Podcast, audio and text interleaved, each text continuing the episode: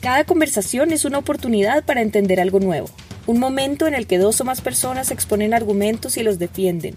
Mira, yo creo que es bien difícil. Porque es decir, y sobre todo pensando en América Latina. Es un ejercicio de escucha, de atención, pero una conversación también puede salirse por las tangentes. Pues esto entra en juego y sea esto finalmente una continuación de ese debate que está ahí. Ese es el momento en el que hay tantas ideas flotando que uno ya no sabe muy bien hacia dónde va el asunto. Más que el destino de América Latina, tendríamos que hablar de los destinos de América Latina. Ese momento en el que alguien para y dice, ese es el punto. Entonces quería dejar eso puesto ahí para poder entrar en el asunto. De eso se trata este podcast, de hablar, de oír, de argumentar, pero también de ser críticos, de detenerse, de regresar en la conversación, de ver qué hemos aprendido. En este programa, los académicos salen de la academia para ayudarnos a ver cuál es el punto en discusiones que pensábamos que ya estaban resueltas. A, ese punto quería ir.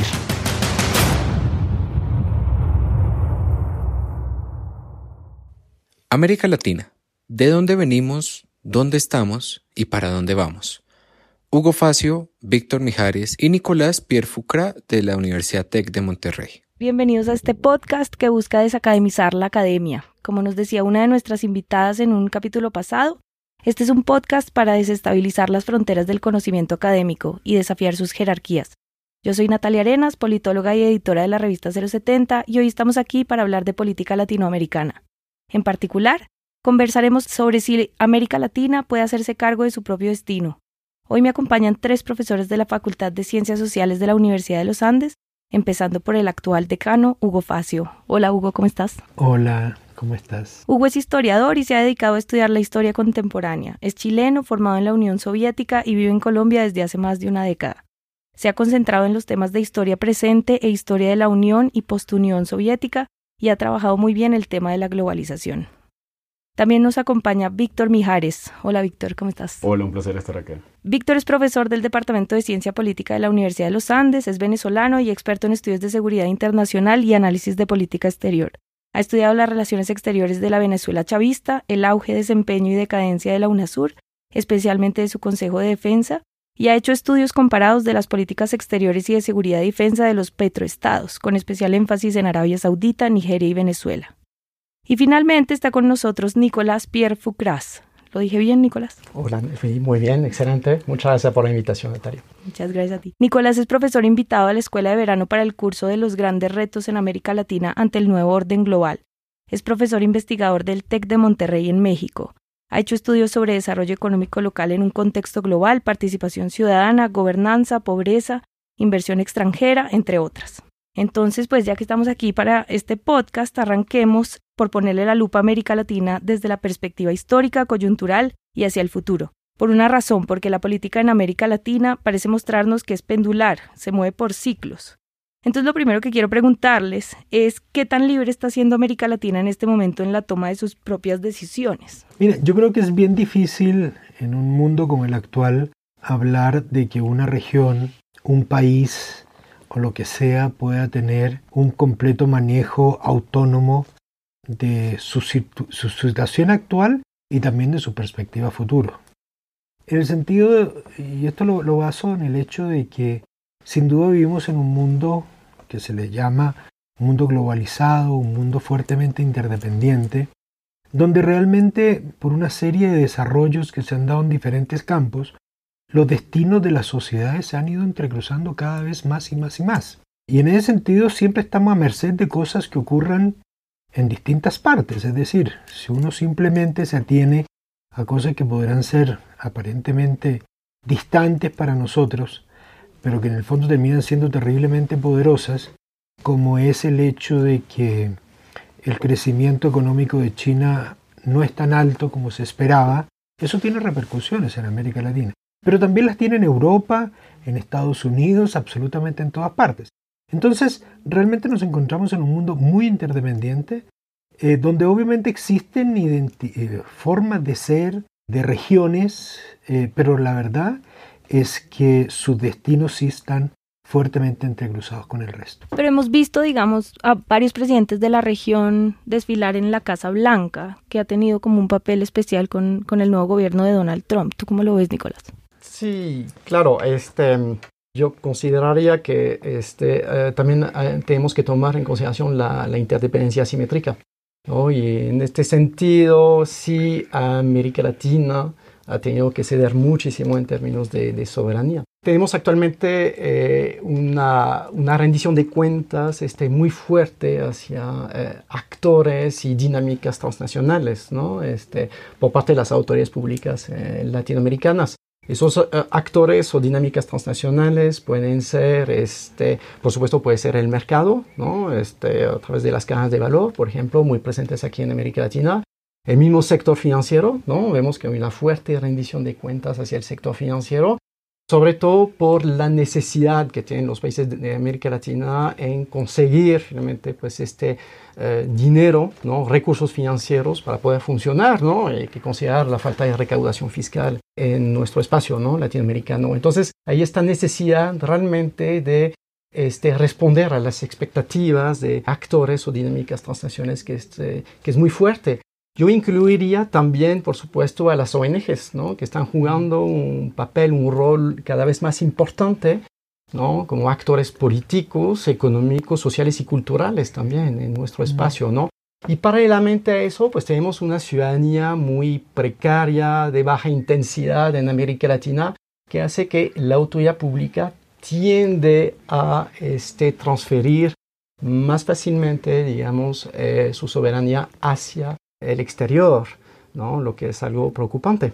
A ver, Hugo ha hablado muy bien acerca de los, cambios y la, afectación que tienen distintos eventos, procesos, eh, incluso al otro lado del mundo, cómo pueden tener algún tipo de incidencia sobre la política latinoamericana. Esto no es nuevo, esto tiene muchísimo tiempo, sin embargo, hoy en día ocurre de una velocidad, una velocidad mucho mayor tecnologías de transporte y comunicaciones obviamente generan un impacto mayor. Toda la globalización económica genera un impacto mayor. Nicolás, por su parte, ha hablado de todo el tema que tiene que ver con los efectos ya transnacionales, ¿no? Y incluso uno podría hablar de efectos subnacionales que podrían estar conectados con fenómenos globales. Pero yo me pondría además un nivel intermedio, a nivel nacional, y tiene que ver con la misma categoría de América Latina, que muchas veces eh, lo usamos académicamente como una forma de homogenizar una región, también porque bueno, hay algunos eh, rasgos comunes, cultura común, idioma más o menos compartido por la mayoría de los estados, pero que cuando hablamos de tener el destino en sus manos, de, de, manejar su propio destino, ya de por sí es difícil para un solo país, imaginemos para toda una región. En el caso de América Latina, obviamente no hay una, una, gran coordinación. Más que el destino de América Latina, tendríamos que hablar de los destinos de América Latina, porque si bien hay algunas tendencias, no siempre son homogéneas. Tú al principio hablabas del péndulo, pero el péndulo no se mueve a la misma velocidad en todos los países. Entonces debemos tomar en cuenta también esa tendencia a, por una parte, a uniformar a América Latina, pero que en la práctica sigue siendo una región muy, muy fragmentada.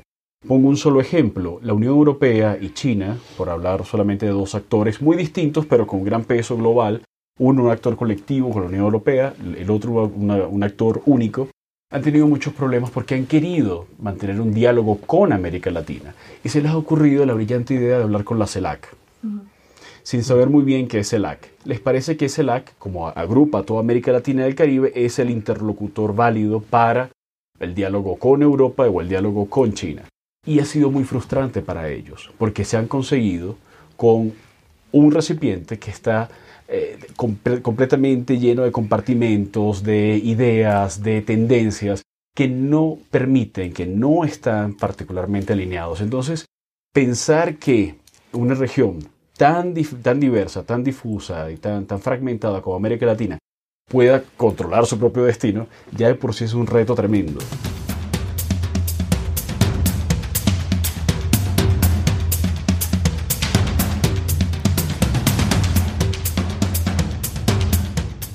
Ustedes cómo ven, digamos, eh, el cambio que hubo, digamos, el cambio que hay ahora y el cambio que hubo en la primera década del 2000, cuando surgieron los gobiernos de izquierda? ¿En ese momento se podía hablar de una tendencia más unificada en la región?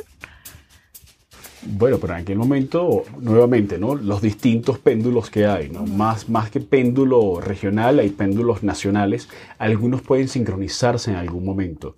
Pareciera haber alguna sincronización en su momento con el péndulo histórico venezolano, el argentino, el brasileño, pero nada que ver con el colombiano. Y luego el brasileño y el argentino cambiaron y el venezolano se mantiene su misma, en su misma tendencia. Y Colombia también se mantiene en su misma tendencia, aparentemente. Entonces, muchas veces hay procesos, macroprocesos, que como incluyen algunos países claves, nos parece entonces que esa es la gran tendencia que está dirigiendo los destinos de la región. Pero cuando ponemos la lupa más de cerca, cuando vemos los, procesos nacionales con mayor atención, nos damos cuenta que a veces son espejismos, esa idea de que exista una homogeneidad latinoamericana. Eso sin hablar de algo que muchos hispanoamericanos nunca hablamos, que es el Caribe. Mm. La región del Caribe, que es un pequeño mundo lleno de idiomas, de culturas, de un pasado colonial muy distinto al resto de la América continental, sobre todo la hispanoamericana y la lusoamericana, que tiene también sus propias lógicas y sus propias maneras de funcionar. Entonces, el primer reto antes de tratar de ver si América Latina puede controlar su destino es entender las distintas Américas Latinas que tenemos frente a nosotros. Sí, a mí me parece que ese tema que señala Víctor es muy importante. Porque la verdad es que estamos muy acostumbrados a hablar de América Latina, tendemos a homogenizar América Latina pero en realidad América Latina es casi un sofisma, porque pueden haber muchas América Latina, depende como uno lo mire. Si uno pregunta muchas veces en Brasil por América Latina, ellos dicen, ¿y eso qué es? Ellos no se sienten latinoamericanos. Y nosotros a veces cuando hablamos de América Latina, a veces los incluimos y a veces los excluimos. A veces eh, América Latina llega hasta el Río Grande, otras veces llega hasta el Caribe, otras veces solamente América del Sur. Es decir, yo no creo que haya una algo que realmente sea claramente identificable que se llama América Latina y menos aún que sea algo homogéneo. Es terriblemente heterogéneo en su historia, en sus pueblos, en sus desarrollos, en sus perspectivas, inclusive en sus anhelos, en sus maneras de ser. Es cuando uno viaja por América Latina y recorre algunos países, se da cuenta de lo diversa que es América Latina. Para no hablar a veces que es lo diverso que también son los mismos países, ¿no? En su interior mismo, ¿no? Entonces, claro, hablamos de, de un concepto en alguna medida geográfico, pero es un concepto geográfico, pero ¿cuántos latinoamericanos viven en Estados Unidos? ¿Son como 40 millones? Sí, eh, ¿Ellos dónde están? Eh, ¿De qué hacen parte? No podemos eh, olvidar de que en cierta medida, para buena parte de estas sociedades, Miami es la capital cultural de América Latina, y eso no está en América Latina. Es decir, ¿me entiende? Cuando uno empieza a descomponer esto, se da cuenta que el concepto, quien nos evoca cosas, la verdad que nos dice poco. Yo agregaría que el proceso de apertura afecta aún más este proceso de fragmentación, ¿no? de desintegración, de estratificación, digamos, de América Latina. Es una sociedad que se ha ido construyendo de manera muy vertical, pero este proceso de apertura ha ido eh, creando una brecha aún mayor entre una élite finalmente que vive la globalización, ¿no? Entonces que eh, se construye en base finalmente a referentes globales y gran parte de la sociedad que se ha eh, quedado finalmente en espacios muy locales, ¿no? Con identidades locales muy fuertes, hasta en simbiosis con su propio medio ambiente local. Entonces ha habido un proceso de distanciamiento cada vez más importante en América Latina. Entonces, Ahora, pues operar este reencuentro es algo muy complicado.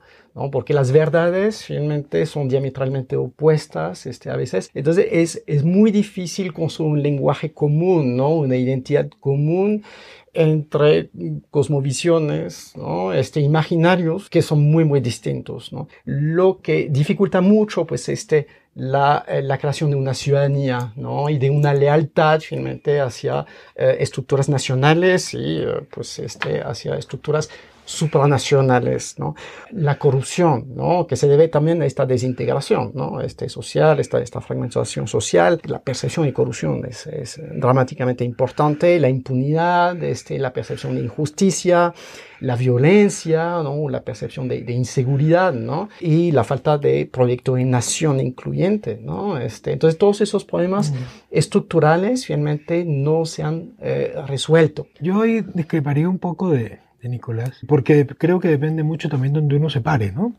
Porque escuchándolo hablar de muchas de las cosas que decía, yo me ponía a pensar en la sociedad en la cual, en la cual nací, en la sociedad chilena, y muchos de esos problemas que se señalan no los tenemos. Eso no quiere decir que no compartamos muchos otros de otro género. Es decir, sí hay unos problemas que sin duda son globales para América Latina. Yo creo que un gran problema que ha tenido América Latina ha sido su gran incapacidad y de sus élites, de sus dirigentes, en sus diferentes versiones políticas, de encontrar realmente unos verdaderos modelos de desarrollo.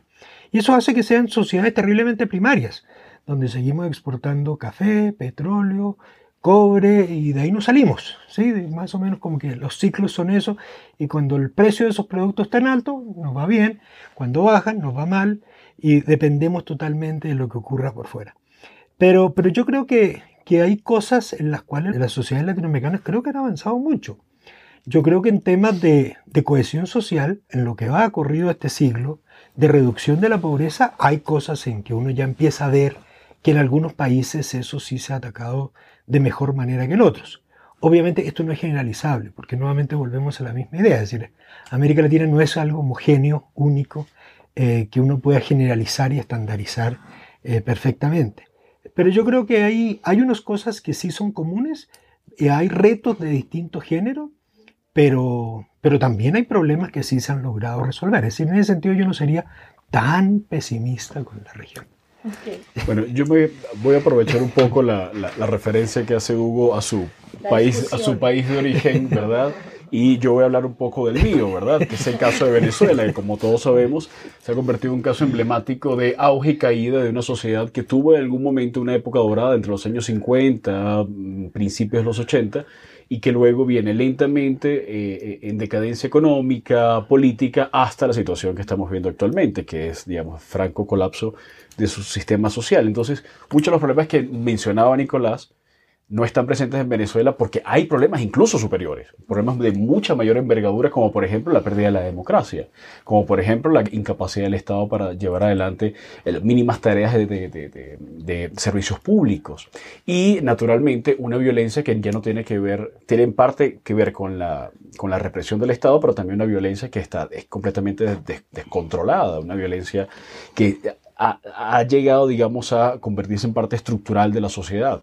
Pero una cosa muy interesante que pasa en el caso venezolano y que puede servir como una forma de ejemplo para entender esa heterogeneidad latinoamericana es cómo deliberadamente Venezuela en este momento, en los últimos años, ha venido tratando un poco de desincorporarse de América Latina en tanto ya no tiene la misma influencia que tenía antes, ya no tiene la misma ascendencia que tenía en buena medida por altos precios del petróleo, por un liderazgo carismático, pero que ahora ya no, ya no lo posee, y vemos a una Venezuela mucho más cercana, por ejemplo, a Rusia, a China, a Turquía, o siendo parte como eh, Estado eh, observador de la Organización de Estados Islámicos, muy orientado entonces hacia Eurasia y muy a contracorriente de los procesos de democratización y de perfeccionamiento y de mejora de las, de las democracias en América Latina, Venezuela por el contrario trata de desengancharse a América Latina.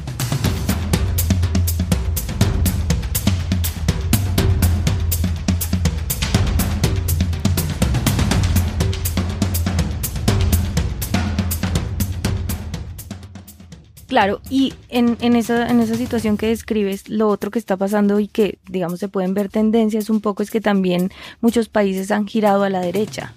¿Ustedes cómo ven ese giro? ¿Cómo lo, cómo lo interpretan? Por qué se está dando y, y, sobre todo qué significa que muchos de los líderes que están, que están yendo hacia ese, ese giro no están siendo tan populares como fueron apenas fueron electos. ¿Ustedes cómo ven esa situación?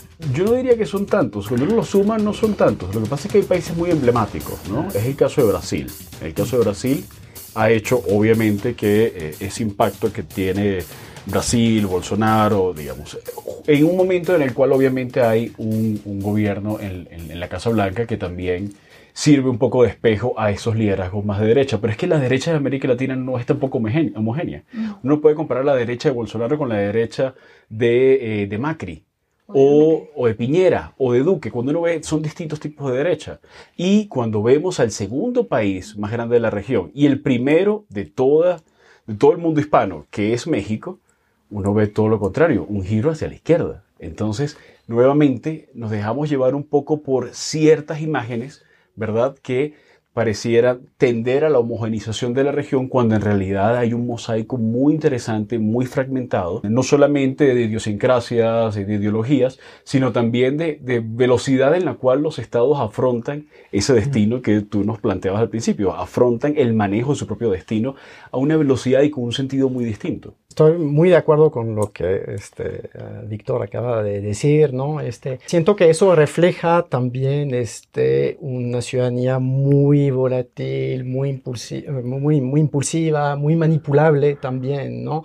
Y siento que esta derecha latinoamericana pues responde otra vez este, a, a, a expectativas, ¿no? Este, internacionales, sobre todo en un momento de cambio de orden global.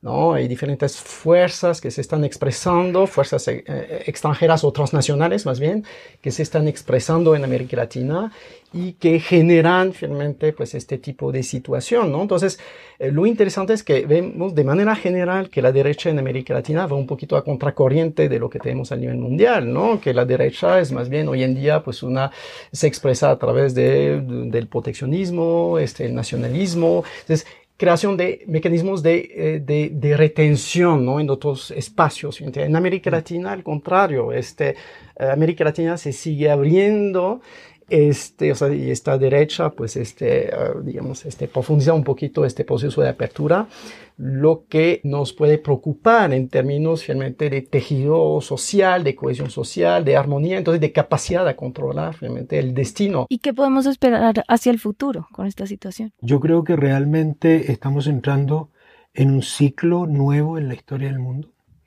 Y es un ciclo nuevo donde muchas cosas están cambiando a pasos gigantados. Y creo que uno de los campos donde mejor se está empezando a experimentar eso, a demostrar eso, tiene que ver en lo que han sido los regímenes o sistemas políticos. Yo creo que en todas partes, de una manera, salvo donde hay unos regímenes autoritarios muy fuertes que logran más o menos mantener las cosas bajo control, en general lo que uno ve es que en todas partes está ocurriendo unas transformaciones que nadie podía imaginarse hace, unos años atrás.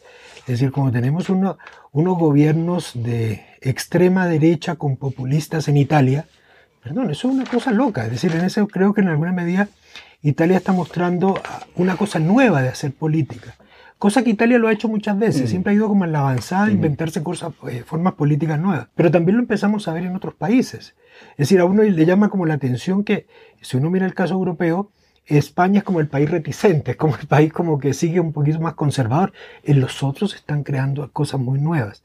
Entonces fíjate que yo creo que aquí hay un problema que realmente escapa a América Latina en particular y creo que es un nuevo ciclo histórico que se está abriendo en el mundo donde están cambiando algunos elementos y algunos puntos de referencia que para nosotros eran muy naturales. Sistemas de partidos, izquierda y derecha, claramente identificables. Hoy día uno ya no sabe ni quién está en la izquierda ni quién está en la derecha, porque a veces las derechas asumen posiciones casi de izquierda y las izquierdas asumen posiciones de derecha, es decir, ya esos referentes se han roto por completo. Yo creo que, retomando la idea final de Hugo acerca de ese momento de cambio y de reacomodo, hay una cosa que sí parece muy clara.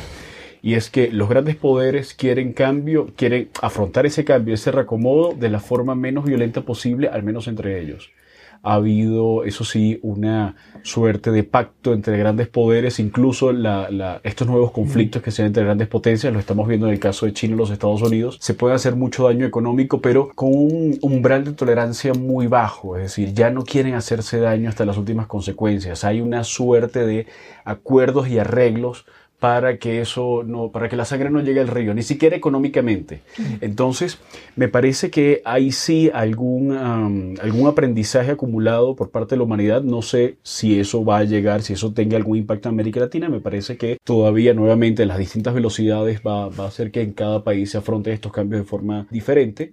Pero particularmente en cuanto a cambios globales, pareciera que no estoy anticipando un mundo pacífico, pero sí en el que quizás ese orden de grandes poderes que tiene un impacto directo en América Latina va a seguir tratando de mantenerse dentro de los cauces pacíficos y tratando de dominar más las instituciones globales con el impacto que eso puede tener para las regiones, en lugar de romperlas y quebrantar órdenes. Es más bien la idea de dominar el orden, más que quebrantarlo, lo que pareciera estar eh, apuntando, hacia donde pareciera estar apuntando el destino de, del mundo en este momento.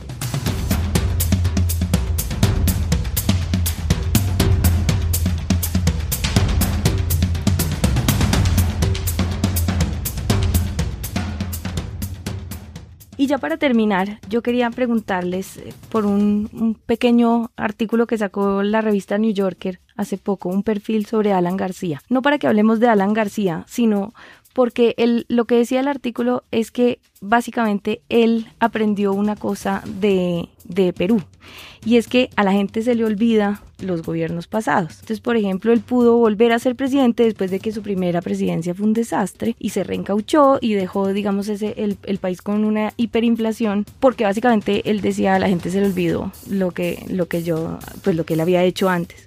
¿Ustedes creen que esto ocurre en toda la región y que podríamos ver movimientos políticos o, procesos políticos que hoy creemos muertos resurgir en el futuro?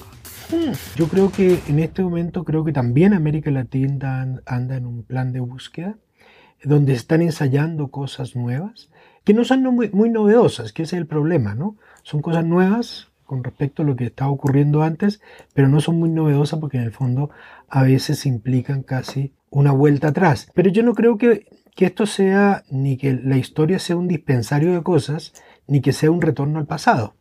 Yo creo que sí hay cosas fundamentales que han cambiado. Y un poco más o menos en la misma línea que lo decía Víctor recién, yo creo, por ejemplo, sería equivocado decirnos eh, que hoy el mundo se asemeja a lo que era la Europa de la década de los años 30, con la época del fascismo. Y yo creo que no, porque hay cosas fundamentales que han cambiado, claro tenemos una resurgir de las extremas derechas, tenemos muchas cosas que uno podría decir al parecer son parecidas, pero también hay unos cambios de fondo en las sociedades y unos aprendizajes que obviamente no van a llegar, no van a, llegar a eso. ¿no? Entonces, yo no tendría una respuesta muy eh, concreta al respecto, pero yo creo que en América Latina se están un poco en ese momento de búsqueda donde no hay referentes claros, es que no lo hay por ningún lado y no lo hay en ninguna parte. ¿sí? Antes por lo menos habían ciertas utopías que uno le daban como una cierta seguridad en torno a algo. Hoy día esas cosas ya no existen. Yo diría que efectivamente hay una percepción de back to the future ¿no? este, en América Latina. Eh, sin embargo, pues este, eh, la situación societal sobre todo ha ido cambiando, ¿no? debido justamente a, a lo mejor a referentes globales, pero también un proceso de empoderamiento, digamos, este, eh, de eh, los espacios locales, me atrevería a decir, ¿no? Este, y siento que la sociedad ha ido aprendiendo a construir finalmente estructuras, mecanismos para solucionar sus propios problemas en una relación de exterioridad del Estado, ¿no? Entonces, este, más que nunca, siento, hay un divorcio este, muy fuerte entre la administración pública y sociedad civil, ¿no? La administración pública, finalmente, que está en contacto, este, ha ido preservando, digamos, este, su relación con un, un sector de la sociedad este, bastante reducido, que básicamente es el sector más competitivo, más globalizado de la sociedad, ¿no? El resto de la sociedad latinoamericana, entonces ha ido construyendo, acudiendo a válvulas de escape que se han ido institucionalizando, que incluye, por supuesto, la informalidad, ¿no? Donde tenemos este eh, mecanismos de gobernanza muy, muy interesantes, ¿no? Este, eh, que logran realmente, pues, este, eh, este, solucionar, ¿no? Este, eh, algunos problemas, este, como el acceso, este, a, derechos básicos fundamentales, ¿no? En la sociedad. Entonces, hay muchísimos factores que explican que eh, todavía países, este, pueden existir por lo que son, también de manera autoritaria, ¿no? Como China, por ejemplo, que da la impresión, bueno, este, a lo mejor es un poquito exagerado, pero de eh, funcionar, ¿no? De insertarse en el orden global este, de manera monolítica, pero eso le da una, una fuerza de impacto. Y América Latina sí, este, de cierta manera, pues se presenta con esta debilidad, ¿no? De, de que tenemos a eh, gobiernos, pero que no necesariamente representan a su sociedad plural. Bueno, pues les agradezco muchísimo a todos por venir. Eh, estén muy pendientes del podcast y muchísimas gracias por seguirnos. Gracias. Gracias por la invitación.